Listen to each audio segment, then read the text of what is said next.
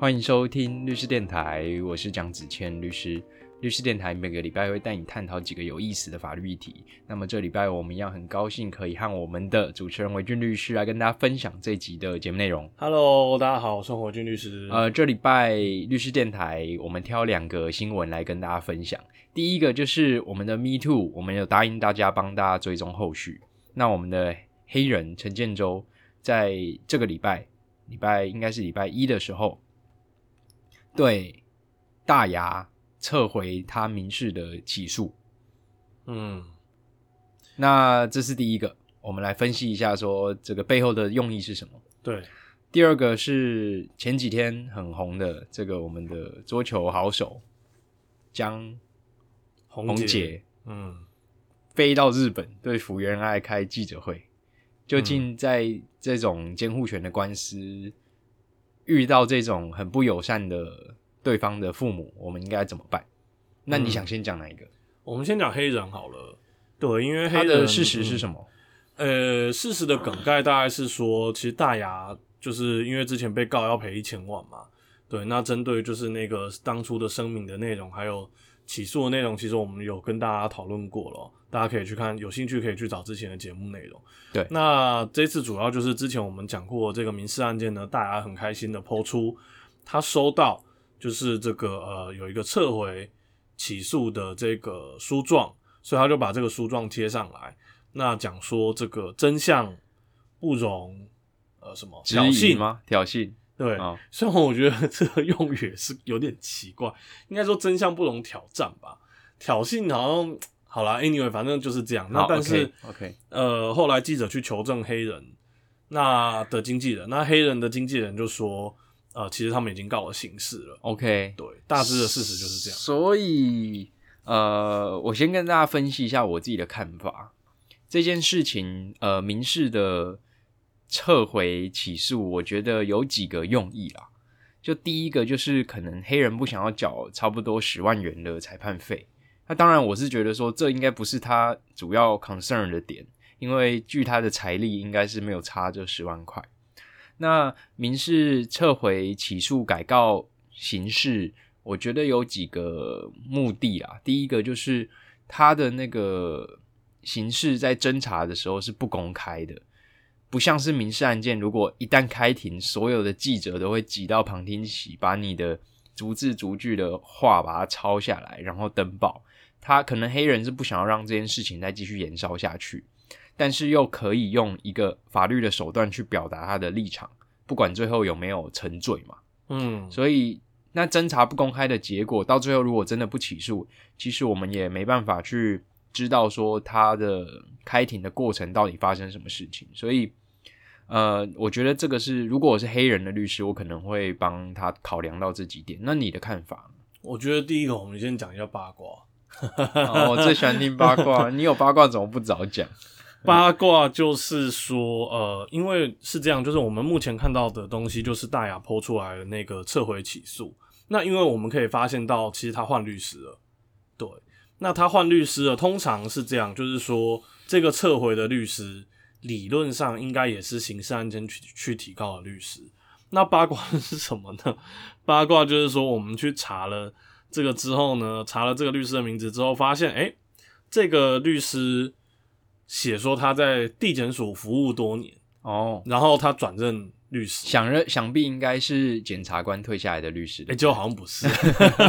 所以呃，我看到网络上就有一些人在讨论这一点啦，就是说这个律师好像其实是检察事务官转任的，但是他的写法其实蛮多的，呃蛮多的的，就是等于说我们我们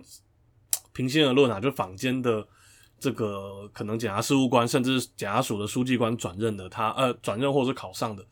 他们都有类似的这种写法，就是在地检署服务。在法院服务过，对，哎，讲，哎，我其实也在台北地方法院服务。你说诉讼辅导哎，诉讼科辅导课的替代役。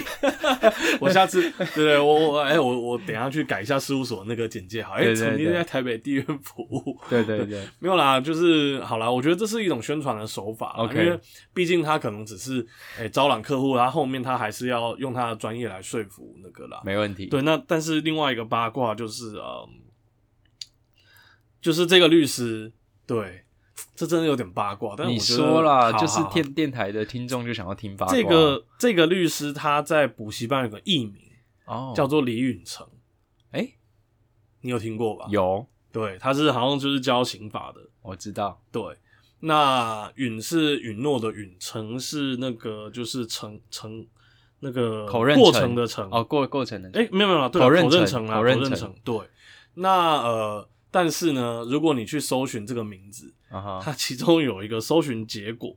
哦，这个叫做李李允成，然后狼师。哦，对，然后大家可以自己去看那个。你真的会被？告？我就没有啊，我我只讲有这个搜寻结果啊，哦对啊，哦那反正大家可以自己去看这个内容了，好不好对我对内容我就不予置评。好，对所以这个是黑人心请的律师啊。那我你怎么看这件事情？啊对对对抱，歉抱歉抱歉，我们再 拉回来，我对对们讲八卦就对。那我的看法跟你差不多啦，因为但是我们从他的撤回起诉状，因为看起来已经分案了，所以他高几率应该是有缴裁判费。嗯，那只是说他的律师也没有去帮他做那个申请退还裁判费，因为呃，其实呢，就是这这个状有几个问题啦。那我相信坊间有很多呃律师，如果大家有去看别的律师的粉砖，其实都有律师又把这个起诉状拿出来编，然后甚至有人说，诶、黑人哥是不是不太会找律师？啊，对，那因为这个撤回起诉状里面有几个，第一个是所谓的申请人的问题，那原则上你不用特别去写说你是申请人啊，你就是原告啊，对啊。那第二个问题是说，其实这件事情上也不用法院去许可，因为甚至还没有开过言辞辩论，那你就可以自由撤告啊。那再来就是说，因为在一审的这个辩论终结之前呢，你都可以撤告。那你撤告的话呢，是可以退还你原本已经交给法院的三分之二的裁判费。好，那这个东西其实通常会在撤回起诉状里面去一并做申请，但是在这个撤回起诉状里面也没有看到。对，这个是大家会比较疑惑的地方。所以我帮大家整理，就是这个撤回起诉状的问题好了。第一个就是原告就是原告，原告不用特别去申请，他只要告诉法院说我要撤告，法院就会让他撤告。所以这个会回到第二点，就是你撤告不用法院同意，法院还乐不得你撤告，因为这个会减轻他们的案件的负担。那第三点就是我们通常我们律师习惯在作业上，呃，我们在成立和解，或是撤告，或是撤回上诉，让这个案子提前的不用用判决的方式去完成它的话，通常法院会给予这个优惠，就是你当初交给法院的百分之一的裁判费是可以退还三分之二的。那我们通常会在一并在书状里面就是写说，顺便退还裁判费，然后附上这个原告的存折，这个是给给大家一个小知识可以参考。嗯，所以这个就是他撤回的民事部分的我们的看法。那你还有就是他改告刑事，你有什么看法吗？嗯，刑事的部分，我觉得其实就像你刚才所说的啦，因为侦查不公开啦，所以当然啦，我觉得就是有时候记者就会神秘的突然知道为什么今天地检要开庭了 啊，那这我就哎对，大家都知道为什么哈。那呃，但是总之就是开庭的过程当中，对你只会看到说新闻，我觉得新闻还是会爆出来，新闻说据据知情人士透露。对不对？就好像之前我们都讲过嘛，高宏安吃了什么便当啊，吃了什么口味啊，那人家在法庭上怎么讲啊？那其实都会到时候消息都会流出来啦。哈。那但是总而言之，比起民事是大家都可以去听的。对，大家知道吗？像是之前我记得我有看过，呃，那个谁啊，彭文正告蔡英文，有我知道，因为我有看过那个张晋律师，然后在那个法庭上滔滔不绝，他留一个很长的胡子，嗯然后他讲那种司那个什么什么司法不公、什么迫害什么，讲的慷慨激昂，但是呢，法官应该没有理他，法官都不想理他。我我我知道说，我有看到那个案件就有抽那个旁听席，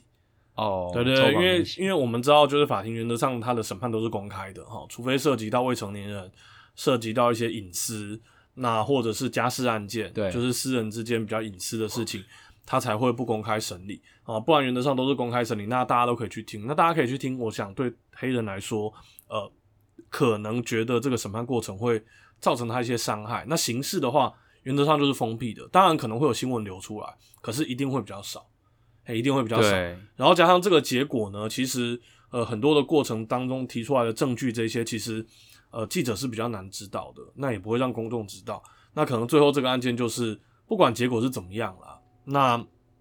呃当然我我我这边先澄清一下，因为我看到有些网友觉得说，哎，黑人是不是去告其他罪名，比如说什么恐吓啊？或者什么之类，我觉得没有了，不可能啦，一定就是妨害名誉，要要么就是诽谤，要么就是公然侮辱啦。那但是我的意思是说，就是这个最后的呃起诉不起诉的结果，那原则上也检察官的不起诉书，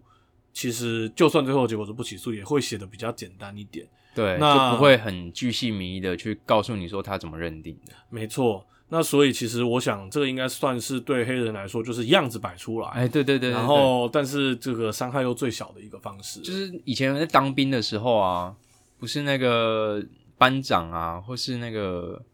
连长，也不是没有没有到连长啦，应该算排长，嗯，就是他说你在操枪那个操枪术、刺枪术的时候，你的态势要摆出来，就是你的那个要装模作样一下，就至少要看起来你很有杀杀气这样子。就喊杀的时候，用丹田的力量吼出来，大概就是很像黑人这样的做法，就是样子摆出来，但实际上有没有效，其实是另外一回事。嗯，你刚讲到那个不公开审理，其实我想到之前那个林志坚市长，我们的前新竹市长，现在的新竹市民，被这个国安国那是国安局还是调查局的这个于正煌去告被告的时候，调查局。调查局。于正煌他委任律师就是用自诉的方式去告。嗯，这个很有趣哦，因为为什么他大可以就是用这个向地检署提告的方式去做这个案子的处理，但是他选择用自诉的方式去提告，他无非是想要让媒体可以去旁听席旁听，让这件事情不不吵，就是把它炒大一点，让林志坚有压力去道歉或去和解。其实这个都是律师在帮当事人在规划案件策略的时候要想到的事情。嗯，没错。其实我跟大家讲哦，现在一般律师去告，像我们会建议当事人去告这种妨害名誉哦。那第一个当然你要注意到是刑事有所谓的六个月的期间限制，对，所以原则上你在呃认为被对方诽谤或是公安无误了之后，你要在事发的六个月，或是你知道的六个月内，对，要去提告。那但是因为现在我们通常会跟当事人说，其实呃递减的呃起诉率，老实讲蛮低的。老实讲，蛮低的。所以其实我认为，呃，如果你的目的是真的要告赢的话，那其实走民事是比较稳健的做法。毕竟刑事跟民事有一个最大的差别，在于说民事因为这个属于侵权行为，所以它有过失的可能。你可以主张它是过失的侵害你的权利，可是刑事只有故意哦。没错，刑事的诽谤或公然侮只有故意。那你在呃我们讲的所谓的主观的证明上，其实你会比较难。嗯，对。那呃，不过不管怎么样啦，其实只要输了都会变成法院认证了。对对，所以其实我觉得去提高这件事情哈，而且而且其实我觉得有差，你知道差在哪里吗？我觉得老实讲，你民事虽然过程是公开的，可是你最后其实你如果撤告的话，你如果最后在法院判决前撤告，其实法院不会特别做一个什么东西出来，就是就是烟消云散。对，就是这这件事情就。仿佛不存在法院一样。对，但是问题是，如果他刑事去撤告，啊，检察官原则上撤告了之后，他还是要做一个不起诉，嗯，处分。啊，这不起诉处分会写什么？哎呀，不好说啊。所以其实你说是不是这样子撤告民事去告刑事啊？我觉得本身的策略上，其实大家可以讨论啦。嗯，那再来就是说，他说什么，呃，不要造成公众资源的浪费，我也是看不懂他到底诉求是什么。哈哈哈，这个就嗯不好说，不好说。所以，其实从我们律师的角度来看，改告刑事这件事情，嗯，有好有坏啦。但是，如果是我是黑人律师，我可能也会建议他告刑事，对，因为这个案子比较瞩目，跟一般的案子不一样。那你刚好提到说，为什么现在在提告这种妨害名誉比较少，用先提告刑事的方式处理，是因为呃，刑事的起诉率不高，就像你说的，那很多。如果就是你告刑事，同时又告民事，你刑事突然崩一个不起诉出来，反而对方会拿这个不起诉处分书去做在民事庭做抗辩，就说其实你看检察官认证，其实大家都很喜欢认证来认证去的，检察官认证这个我其实没有去妨害你的名誉之类的抗辩，嗯，其实会对于原告方会比较大的困扰，这是我自己的看法啦。没错，对，那呃黑人这件事情，我觉得我们也尽到后续帮大家追踪的责任，希望黑人就是。嗯，如果他真的有做这件事，我还是希望他就是可以承认啊，承认自己的错误，其实是、才是最大的勇气。对，但是有没有做这件事情，其实我们也不知道啊。我觉得其实我们大概追踪到这边，我猜之后应该不太会有什么新闻的啦。下次有我也新闻，觉得应该就是可能最后检察官起诉或者不起诉了。对，哎、不过我觉得有个东西可以跟我们听众补充啦。那因为其实我们也有碰过类似的案例，就是说你呃是不是刑事告妨害呃那个那个那个妨害名誉，就是公然侮辱或诽谤，不起诉了之后民事一定告不成。其实我要跟大家讲，不一定啊、因为其实实务上会有一些例子是可以翻盘的。就像我刚才讲，因为民事还有所谓的过失侵害名誉的这样子的的行为模式，嗯。哦，所以其实如果你真的是刑事告不赢，但是呃距离事发两年内，两年内你知道他有做这个侵害你名誉的行为的两年内，你要对再对对方提高民事的话，当然还是有机会啦，嗯哼好吧，当然还是有机会。这个我想是大家的权利，可以你可以自己去救济的。对啊，，所以大家听到这边会不会觉得说，哎、奇怪，我来律师电台是要听个答案的，结果我们听完反而更更那个，有点像是雾里看花这样，因为其实法律其实本身没有正确答案，它更多是价值观的，就是对抗或者辩证。嗯，那第一个新闻，你还有什么要补充的吗？没有，对那我们就跳第二个新闻哦。好第二个新闻是福原爱跟江宏杰之间的监护权的战争嘛？对，他现在等于说江宏杰跑到了日本开一个记者会，那我看起来是他们在日，不管是在日本或台湾都有起一个诉讼。那这个诉讼其中应该是有包含了小孩子的监护权，嗯，或是说监护权已经确定了要打这个交付子女，这个我们不得而知，因为你刚刚提到说家事案件它是不公开审理。那我刚刚补充这，我刚刚讲这些事实，你有什么要补充的吗？诶、对，我们要讲的是目前我们的认知啦，哦，啊，当然要跟各位听众先做一个呃厘清，是说其实我们如果我们也是看新闻的，对，我们也是看新闻的啦。啊，如果有一些地方跟事实不符或怎么样，那就请大家要见谅一下。我们就是以我们认知的事实为前提来讨论法律。那目前我们认知到的应该是说，呃，他们双方应该是已经离婚了啦。对，应该是已经离婚，因为大家知道吗？像这种离婚的判决啊，法院是可以中间先让你们去做协议，或甚至是呃判决离婚。但是比较多的，呃，我之前接触到的家事案件就是说，哎、大家知道吗？顺便跟大家讲，哼，离婚诉讼我们常戏称可能是三合一哦，所以我们的收费其实会用接近三件的收费来说来收哈。为什么呢？因为其实这当中有三件，第一个离婚，第二个涉及到财产的剩余财产分配，第三个涉及到小孩的所谓的监护权，就是抚养义务的这个决定。那所以它实质上是三件，当然，所以我们如果你今天来我们事务所这边跟我们咨询，然后说，哎、我有个离婚诉讼，那通常我们就先问你说，哎、有小孩吗？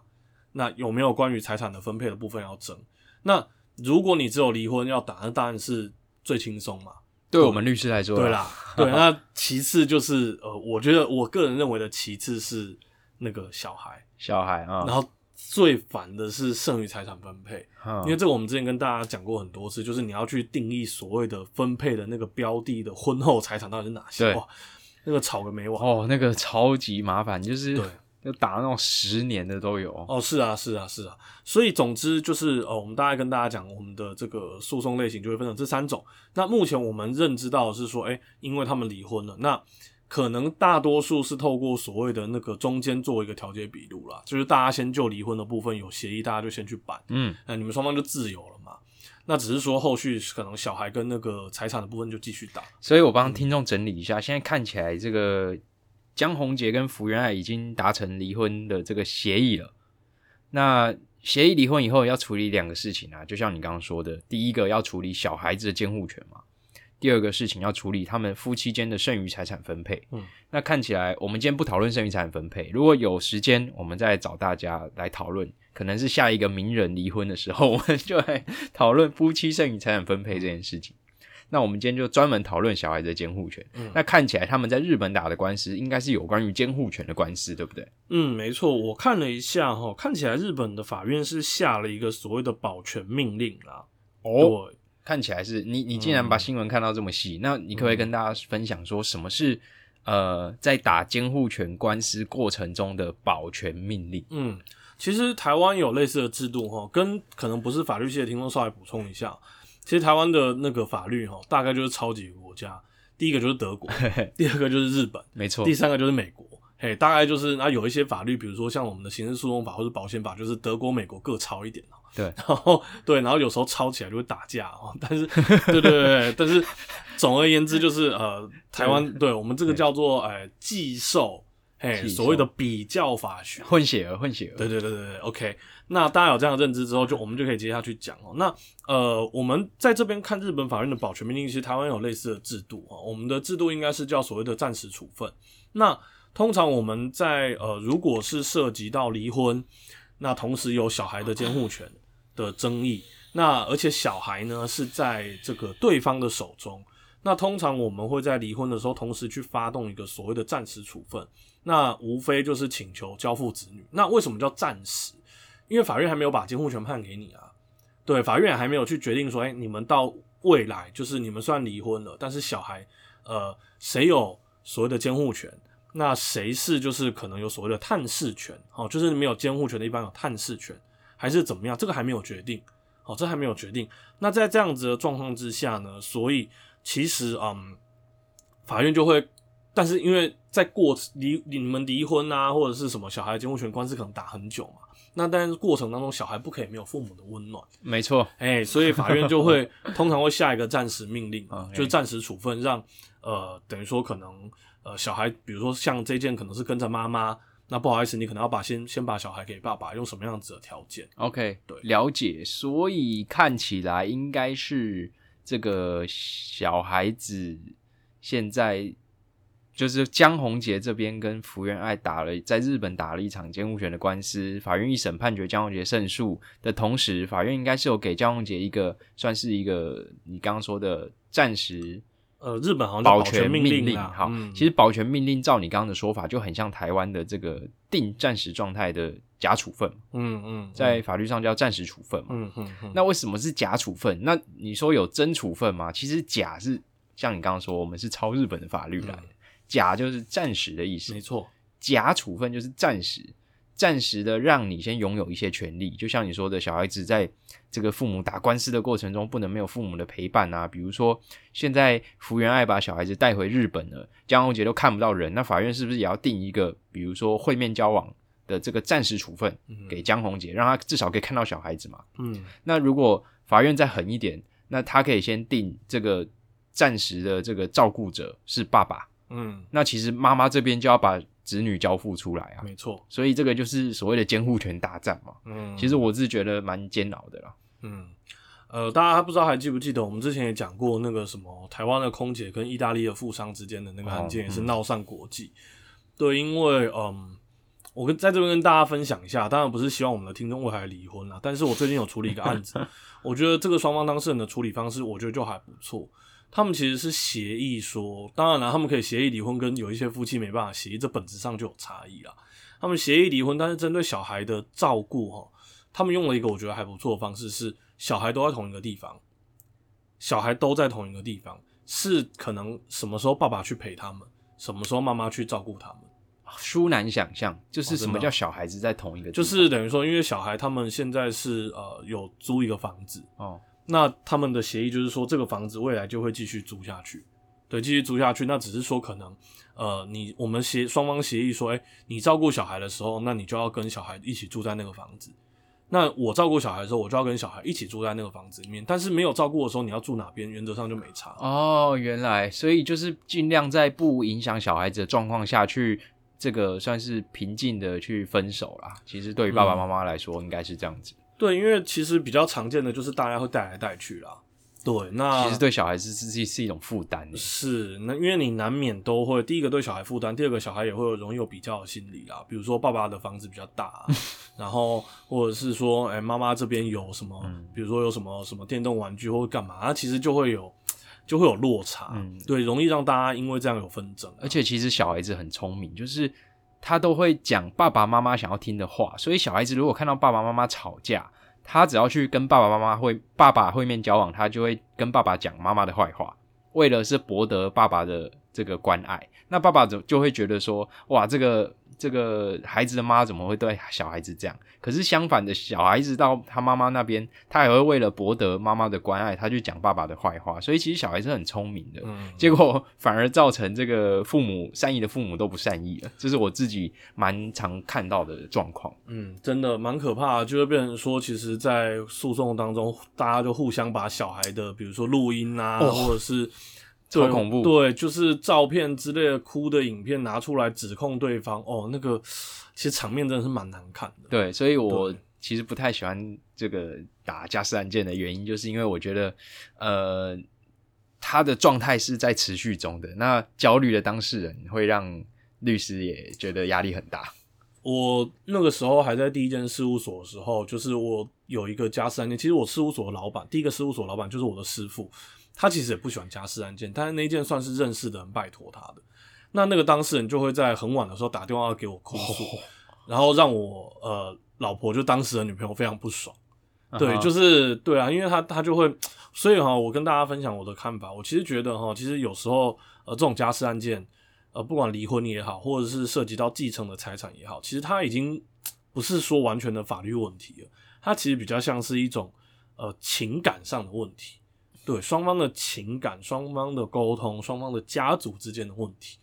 所以老实讲，其实呃你必须花很多的心力，主要可能不是在法律的适用。而是在你要用一个怎么样的方式去照顾到当事人，照顾到对方，那用一个大家情感上可以接受的方式来解决，而不是纯粹的法律使用。对这样子做反而会花掉律师更多的时间跟心力啊，还有去消耗律师的这个耐性嘛，我会这样说，因为诶、动不动就传一些赖的那个截图给律师，其实律师有时候会受不了。嘿真的是这样，所以其实很多作家是专门的律师，我觉得他们是蛮了不起的，他们应该有他们自己独到的办法。不过这边我就想要再讲个八卦，哎呦，我最喜欢听八卦。我之前好像也讲过，但我再吐槽一下，就是据说哈，哎呦都是据说，你都听据说说哎、北部的某个法院的某个法官听说很会调解，啊哈，哦，听说很会调解。那但是听说这个法官调解的方式，就是先告诉你说，我现在告诉你，我知道，我现在告诉你，你们要不要就是先就我讲的这个呃跟小孩子会面交往的方式来做协议。哦，然后啊你们不协议是不是？我告诉你，我现在告诉你们，你们不不协议，我未来处分也是这样下，你们自己看。他就先公开他的想法，就说没关系，你们现在就是要照 A 方案去协议，你不协议没关系，我尊重你们，反正我后来也是这样下，你们还不是达拿到一样的结果。对，所以其实这样子搞，当然容易调解成啊。对啊，你那个根本不是，已经不是用你的能力在做调解，是在用你的权势在。对对对对，啊，就跟我之前有一件案件，刚好跟大家分享，那虽然跟今天这个比较无关，就是法官就说你们要不要和解？我们就说对跟对方就说啊，我们谈过没办法。法官就说好吧，那不然这样你们给法院判，我只能各打五十大板喽。就最后他真的就是标 标准准的各打五十大板。OK，就是对方跟我们请求的金额，然后他说、欸因为有违约金，他就直接把那个违约金砍了一半，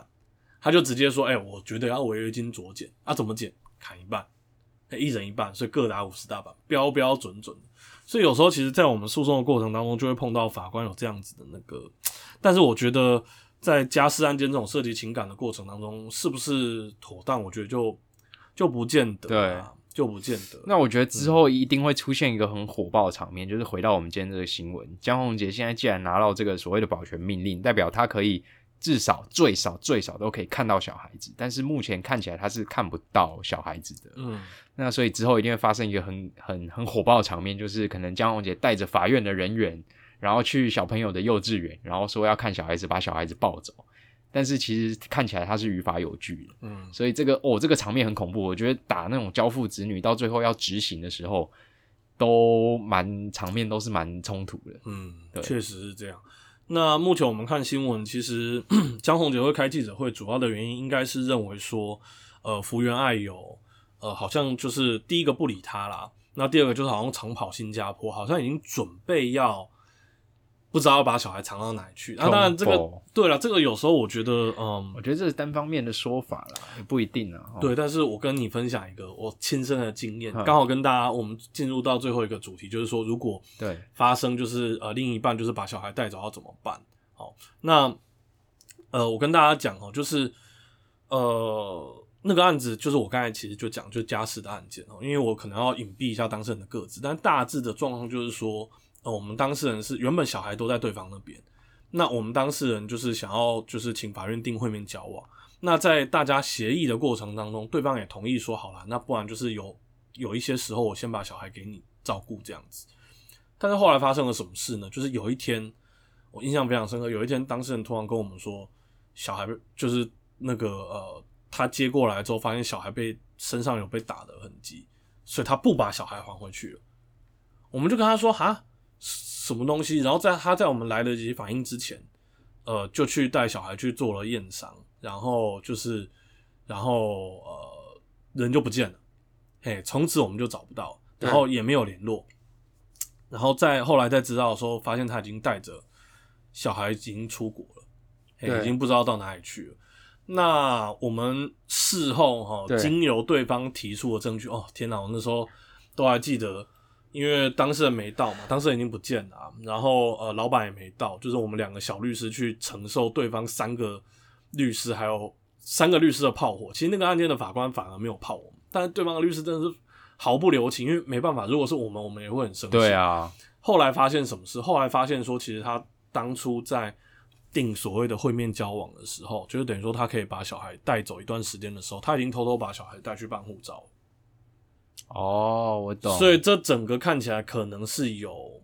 预谋的行为啦。对，那最后就是我们也没办法啊。当然法官还是很温和的问说：“哦，真的、因为我们就说没有啦，庭上就是我们当事人只是带小孩出去散心，他们一下就回来。法官说啊，什么时候回来？我就说，哎、他没有跟我们讲，他只说他会赶快回来。对，法官就说好，没关系，这样啊，就是然后对方律师就开始啰啰啰，然后法官就好，好好，不要这样啊，就是说不然这样，如果他会担心的话，你跟他说你可以写个信给法官，跟我们讲什么时候要回来。对对对，我们就那个按照你的那个，然后对方就是叽里呱，然后还说要传什么当事人的爸爸妈妈出来之类的，对，其实就很弄得很难看了。那跟大家讲一下哦，其实，在类似的状况哦，呃，如果另一半是把小孩子这样子未经你同意的带走，其实一样会有所谓的呃略幼罪或者是合幼罪的问题。嗯，这才是我们最后一趴要讲的重点。对，那呃所谓的略幼哈，略幼的意思就是说有点类似用强制的手段了。对，就是你有点嗯，等于说是违反小孩子的意愿。合合幼就是双方说好了，对啦，但是不管怎么样，因为其实都是未成年人，好，那因为未成年人双方，呃，那个时候其实还没有到离婚的状况，其实双方都有这个呃监护小孩的权利。那你是没有权利一个人把他嗯。移走，不让对方看。像略幼或合幼，其实最常见到那种未成年的小女生，然后跟网友出去或是怎么样的，那其实会很很容易中略幼哦。嗯，那合幼比较像是他们呃认识，然后说好一起，就是比如说呃小孩子离家出走，然后去男生那边住，这个也会被告哦、嗯，所以这个是最常发生的状况。啊。第二种就是你说的那种，呃，父母一方就直接直接把小孩子直接抱走，嗯就不还。嗯对，其实我就我一直觉得小孩子不应该成为父母就是感情战争的那个工具啦，但是这个是理想嘛，对啊，我觉得啦，我真的是真实觉得，就是说，呃，如果大家未来碰到这样子的问题哦，其实你要先找律师啦，因为毕竟律师，如果对方也找律师哦，那至少你们在谈的时候，如果律师对律师，大家要去协议一个方案，去应该是这样讲，就是你不要天真的觉得说你们离婚绝对不会伤害到小孩，不可能。小孩一定会受伤，但是我们律师可以协助你的是说，我们透过我们的经验，透过跟对方的协商，我们能不能定出一个对小孩子损害比较小的方式，然后大家都可以接受的方式，然后大家不要就是互相猜疑。对，虽然我觉得难免啊，有时候真的是挂一漏万，但是至少我们尽力去帮你达成这个条件。而不是说你觉得就是私下，然后你自己可以处理，或是你觉得哦这个律师费不用花，然后你自己处理的稀里糊涂，然后后面才跑来找律师说哦，我觉得对方怎么样怎么样，我要去改定监护。对，原本是对方监护，我觉得不行，我要监护，或者是我要去更改会面交往的方式，那难度都会比较高。对我其实这个事件，我自己想到我自己以前看的一部电影叫《婚姻故事》，你有看过吗？我爸很推荐我跟我老婆去看，但是你爸为什么要推荐你跟你老婆去看这一部？我爸的意思是说，就是我们可以去了解婚姻上会碰到什么问题。哦我就哦，他的那个故事就是说，嗯那个女生当初认识男方，就是有点像嫁鸡随鸡那种心态，就跟男方去纽约，然后去去呃跟男方的这个掌控的这个舞团一起下去表演舞台剧嘛。然后他们两个在婚姻的过程中也生一个小孩，但是其实后来因为他们婚姻有摩擦，所以后来女生有一天终于受不了了，然后就是嗯，就是把。小孩是带回去她她娘家那边住，娘家在那个加州嘛，一个东东岸一个西岸，然后竟然就不还回来的，其实跟我讲的不是一样嘛？嗯然后就变成说男方只能在加州的法院去打官司，然后男方一开始也是自己处理啊，结果后来发现说好像没有办法自己处理，然后才去找各个在加州的律师，然后加州律师爆爆贵的，嗯然后最后找了一个跟他理念比较相符，因为他一开始其实是找了一个就是也是加州的有名的大律师，可是那个大律师第一个收费很贵，第二个他很擅长去揭露对方的疮疤，就是他在法庭上就上面直接说那个女主角她就是吸毒啦，说然后 她就是不是一个呃善意的父母还是怎么样的，但是男生就觉得说这其实跟我的观念不符，所以男生后来找了一个老老的好好先生律师，然后那个好好先生律师结果一直在跟对方律师。女方的律师在谈判的过程中一直被压着打，所以其实这个我自己觉得很反映出这个现实的状况，就是我觉得大家其实都可以去伤害对方，但是其实如果两边都不伤害对方的状况下，才能达到最好的结果。但是如果你决定去伤害对方，其实你可以拿到比较好的结果。所以其实这个是有点违反人性的。我觉得在协商过程中，其实有点违反人性。那这个就是会一发不可收拾啊，因为我一讲对方的不是，对方又讲我的不是。嗯，所以其实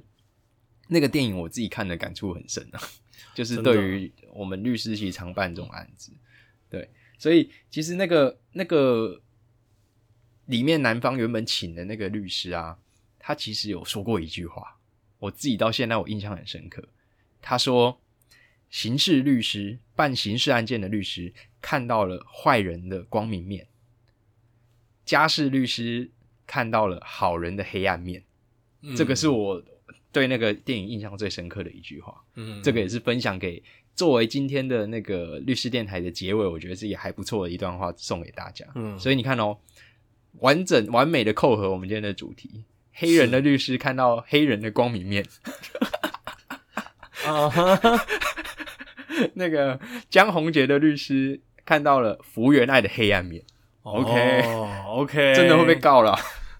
我觉得还好啦，这应该算合理评论，合理评论，合理评论。对，那、嗯这个你对我们第二个新闻，你还有什么要想要补充的吗？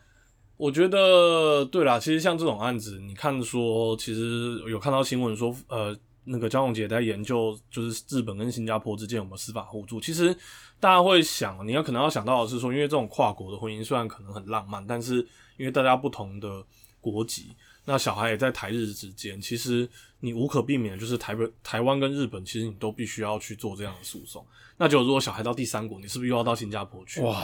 哇，其实真的是很可怕。那再次强烈建议大家哦，那如果你真的碰到问题，碰到离婚、碰到小孩的问题，你不要自己想，不要自己去稀里糊涂的乱处理，好不好？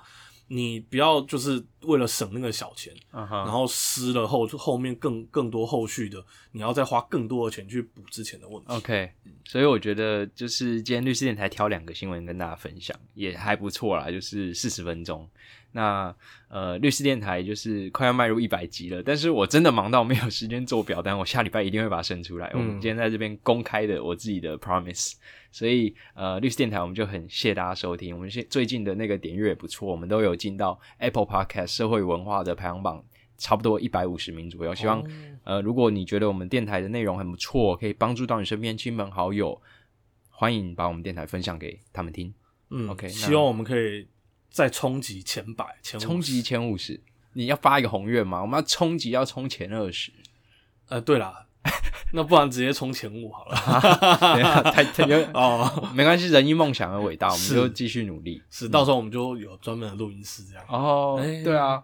赶快谁来赞助我们一下？干爹，干爹，拜托赞助一下，对，我们可以帮你打广告。OK，、嗯好，没问题。每次人家都说我们的录音室设备很简陋，很简陋啊，这是我办公室啊，嗯，对啊，所以呃，很谢谢大家收听，那我们律师电台下礼拜见，OK，律师电台中法律动态跟你说明白，下礼拜见，好，拜拜。拜拜